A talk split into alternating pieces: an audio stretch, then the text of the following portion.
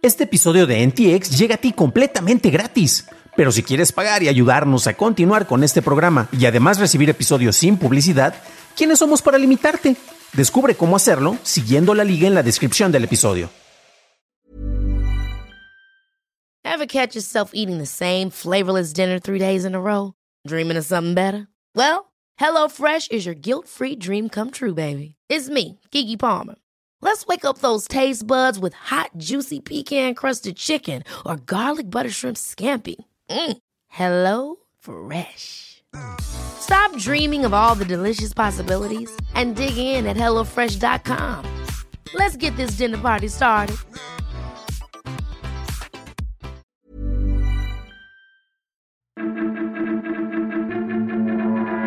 Meteorito golpea el James Webb. Windows 11 prefiere SSDs y Telefónica extiende sus cambios laborales.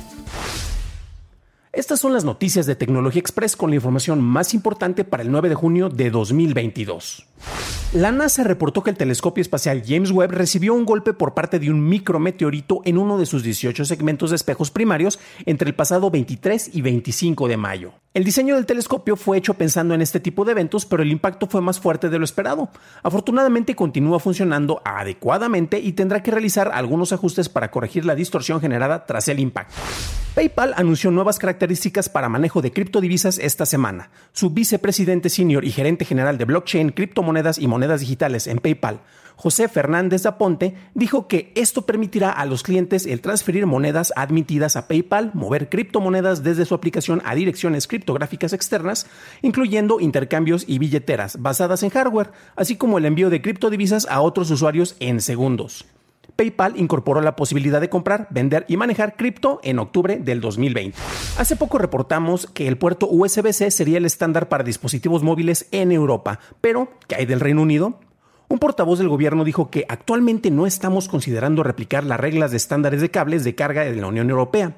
Sin embargo, debido a los acuerdos previos al Brexit, la regulación se aplicaría a los productos vendidos en Irlanda del Norte.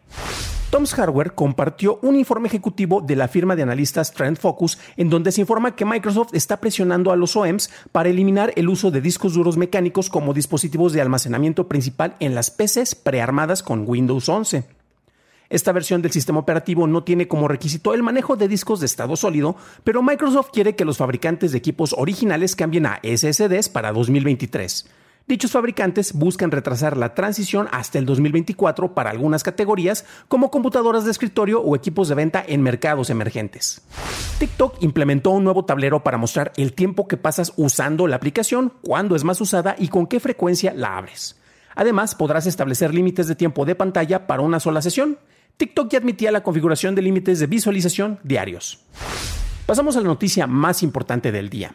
Y es que mientras tanto, en España, Telefónica ha decidido implementar una jornada laboral de cuatro días con una disminución salarial, aunque la compañía incorporará una bonificación del 20% para sus empleados. El anuncio se hizo este martes y aplicará a sus 18.000 empleados, los cuales podrán optar de manera voluntaria por esta reducción de horarios, la cual viene después de varias pruebas piloto realizadas desde el 1 de octubre de 2021. La jornada semanal pasaría de las 37.5 horas a 32 horas. El nuevo esquema optativo se implementará a partir del 9 de junio. La compañía ya permitía el trabajo remoto dos días a la semana y cuenta con un modelo de trabajo en movilidad más flexible que otras empresas del ramo.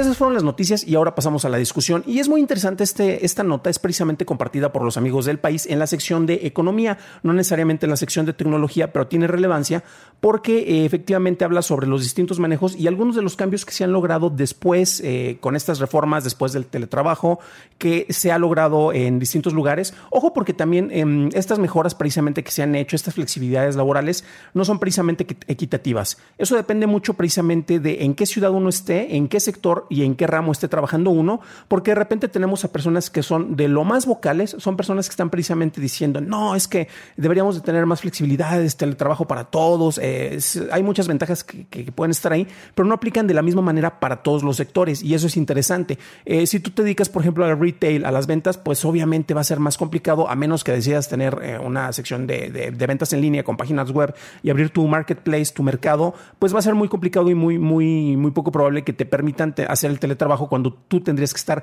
atendiendo un lugar físico. Entonces, es interesante el caso de Telefónica. Movistar aquí es como se le conocería en México, eh, Telefónica eh, allá en España. Y es interesante porque ellos ya habían hecho pruebas pilotos y es algo que se ha estado planteando en distintos sectores. Nuevamente, estos sectores empresariales no necesariamente son como que de los más, eh, están más al alcance de todo mundo. Es para cierto tipo de empresas y solo para ciertos sectores eh, de la población. Y se decide precisamente hacer este recorte de días. Eso es algo que muchas de las personas que han trabajado, que hemos trabajado de oficinistas, pues podremos encontrar como positivos. Pero es también interesante porque aquí se ve que es Telefónica quien es un tanto más propositiva en este sentido. Ellos ya planteado precisamente previamente una incorporación del, manejo de teletrabajo que ahorita parece que es normalizado en todos los aspectos. Incluso hay personas que cuando están buscando eh, trabajo, cuando estamos buscando trabajo, de repente te pueden llegar a avisar y, te ponen como una especie de advertencia si el trabajo eh, va a tener cuántos días a la semana que lo puedas hacer desde casa o si te van a necesitar todo el tiempo. Y muchos lo plantean como si fuera algo que básicamente es para desanimarte. Es el hecho de que tú tienes que venir a la oficina y no, no queremos ser los torturadores. Pero también esto nos habla precisamente sobre las disparidades que tenemos en el manejo económico y el manejo de políticas laborales en Europa, en Estados Unidos y en México. Y en México tenemos concretamente un híbrido muy extraño. ¿Por qué es un híbrido muy extraño? Porque de repente queremos eh, tener todo ese énfasis y el, eh, ese impulso laboral como en Estados Unidos, pero no, no, tenemos que trabajar 40 horas a la semana, no. Aquí en México legalmente son 48 horas las que debes de estar eh, laborando, aunque te contrate o te subcontrate una compañía de Estados Unidos que debería de tener mayor flexibilidad y te debería de pedir menos horas laborales. Te van a pagar menos porque estás en México, pero a final de cuentas son de esas peculiaridades que se encuentran. Y en Europa, pues es más conocido que ya más tienes más días de vacaciones. Legalmente en México, si bien te va, te van a dar una semana, cinco días, siete días, dependiendo qué tan explotador pueda ser el patrón. Pero lo cierto es que han llegado distintas reformas a, partir de la pandemia, se han fortalecido y esto ha sido interesante. Regresando concretamente a la nota con, los amigos de Telefónica, con los amigos como si me fueran a contratar, eh, precisamente es, eh, ellos han sido más progresistas implementando este tipo de medidas eh, que de repente, pues bueno, se dieron otro brinco, hicieron unas pruebas y en vez de tener una semana laboral de cinco días, vas a tener una de cuatro, pero no te van a pagar por el quinto día. Para compensar, te van a pagar un 20% extra que equivaldría como a una hora de trabajo precisamente por, por ese día para que no sientas el golpe tan, duro, ¿no? por decirlo de alguna manera. También cabe destacar que el manejo laboral, si bien allá era como de, se te están pidiendo 37.5 horas, esa es la jornada laboral en España concretamente, sería como en México, solo que aquí en México esas 2.5 horas que faltan es media hora para la comida. Aquí en México también de repente como trabajadores nos tendemos a manchar un poco y es de que son tus 40 horas o por eso se piden las 48 horas, porque sabes que cuando llegas vas a tomar una hora para el café, otra hora para la comida, otra hora como para desperdiciar por allá y por eso pues patrones no necesariamente porque sean explotadores, pero pues van a buscar tratar de compensar esas horas perdidas. Entonces por eso allá este como que brinca ese periodo. Y en España se, se va a manejar de 37.5 a 32 horas, te están quitando 5.5 eh, horas, que sería lo que estás trabajando los viernes. En algunas empresas dentro del, del Godinato, al menos en la Ciudad de México, precisamente los viernes te daban jornadas más cortas, depende también del tipo de empresa, pero pero va en esa línea. Eh, también implica un cierto manejo de ahorro precisamente, porque no crean que todo es gratis, no todo es precisamente para que eh, la persona que está como el empleado eh, pues tenga más grandes ventajas, se, vende de esta manera, pero también debe de implicar un cierto ahorro para la empresa. Al parecer en sus pruebas pilotos no bajó la, productividad, eso es interesante, vamos a ver cuántas empresas empiezan a, implementar más estas medidas y pues vamos a ver si esto logra exportarse a otros lugares, porque bueno, aquí en México tenemos, se paga peor el manejo de la hora laboral y se buscan más resultados eh, y pues bueno, es muy triste y muy, muy deprimente tal vez aquí el panorama, pero esperemos que estas nuevas políticas que han venido gracias a, la renovación y la implementación de tecnologías pues logren afectar de una manera propositiva y positiva sobre todo. Pero bueno, como ven ustedes? ¿Qué opinan de esto? ¿Creen que es una medida positiva? ¿Creen que la vamos a poder ver en los distintos países en los que se puede estar viendo este contenido? Eh, si es así, déjenme en los comentarios que me interesa saber su opinión. Para un análisis más a detalle en inglés, visita dailytechnewshow.com en donde encontrarás notas y ligas a las noticias. Si encontraste útil este episodio, puedes decírmelo dejando una calificación en Spotify, Apple Podcast o dejando un like en su versión en YouTube o incluso en TikTok, que no te cuesta nada. Por cierto, hablando de YouTube, gracias a nuestros nuevos suscriptores como Camilo Ordóñez, Javier Soto y Vincent Centeno. Bienvenidos a bordo.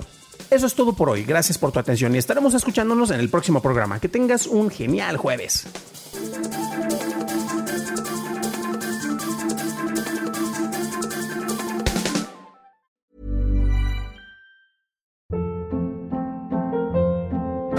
Hold up. What was that? Boring. No flavor. That was as bad as those leftovers you ate all week. Kiki Palmer here, and it's time to say hello to something fresh and guilt-free. Hello Fresh. Jazz up dinner with pecan-crusted chicken or garlic butter shrimp scampi. Now that's music to my mouth. Hello Fresh. Let's get this dinner party started. Discover all the delicious possibilities at hellofresh.com.